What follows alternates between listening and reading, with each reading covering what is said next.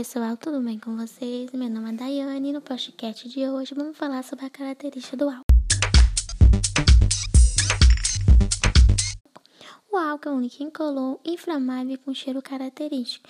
Ele é obtido por fermentação de substância açucarada ou ainda por processo sintético. Diversas matérias-primas vegetais são usadas para a fabricação do álcool. Entre elas está a cana-de-açúcar, o milho, a mandioca, a beterraba e a batata. No Brasil, a principal fonte de material-primo utilizada para fazer o álcool está a cana-de-açúcar. Quimicamente, os álcools são compostos orgânicos caracterizados pelo grupo hidroxila.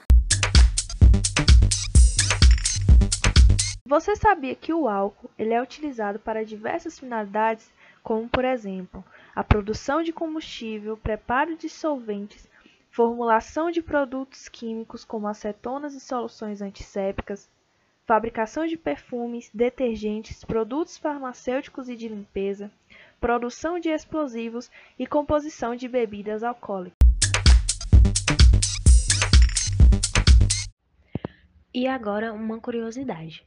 Frederico II, o rei da Prússia, gostava tanto de álcool que ele tentou banir o café do país e fazer com que toda a população bebesse o licor. Classificação dos alcoóis. Os alcoóis podem ser classificados de várias maneiras. Sendo assim, mediante a posição da hidroxila, os alcoóis podem ser primários, quando ligados a apenas um átomo de carbono secundários quando ligados a dois átomos de carbono, e terciários quando ligados a três átomos de carbono. Além disso, os alcoóis podem ser classificados de acordo com o número de grupos hidroxilas presentes na estrutura.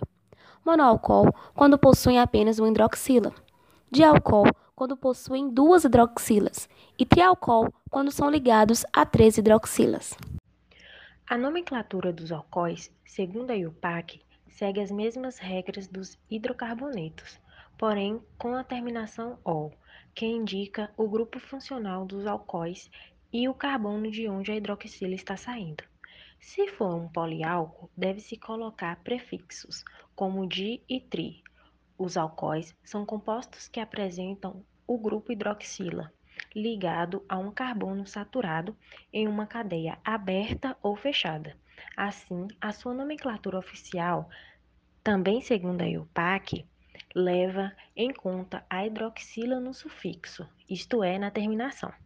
O resto do nome da cadeia segue as mesmas regras estabelecidas para os hidrocarbonetos. Os fenóis são compostos orgânicos caracterizados pela presença de uma hidroxila, OH, ligada a um anel aromático e são sólidos em condições ambientes, com exceção do macresol, que é um líquido.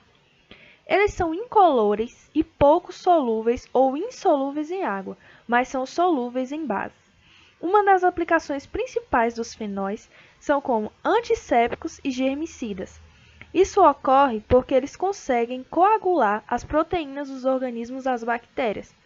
O próprio benzenol foi muito utilizado em desinfecções de hospitais.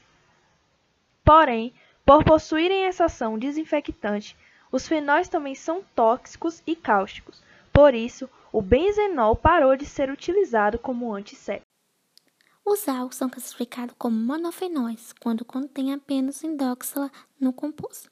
Difenóis quando há duas hidroxilas presentes. Trifenóis quando o composto orgânico é formado por três hidroxilas. No lugar de trinais, é utilizar também um termo polifenóis para definir qualquer molécula que possui mais de duas hidróxilas em sua composição. Nomenclatura dos fenóis. As funções orgânicas oxigenadas são nomeadas de acordo com a regra da IUPAC. Localização do grupo hidroxi, nome do anel aromático. Outra opção é usar o termo OL, logo após do nome do aromático substituindo o termo hidroxi. Exemplo: o fenol comum pode ser chamado de benzenol ou hidroxibenzeno. Outros fenóis que seguem a regra completa por terem outras ramificações são o hidroxinaftaleno e o 3-etil 5-metil hidroxibenzeno. Aplicação do fenol em nosso dia a dia.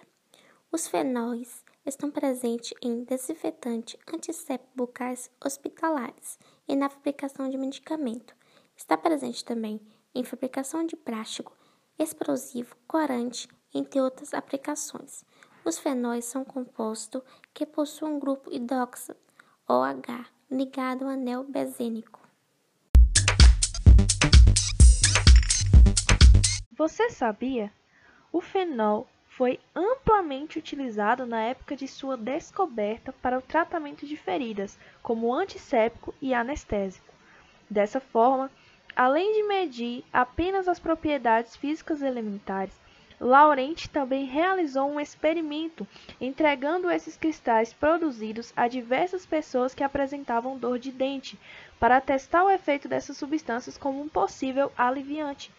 O efeito principal sobre a dor ainda era incerto, mas a substância foi relatada pela maioria das pessoas que participaram do experimento como sendo muito agressiva a lábios e a gengiva.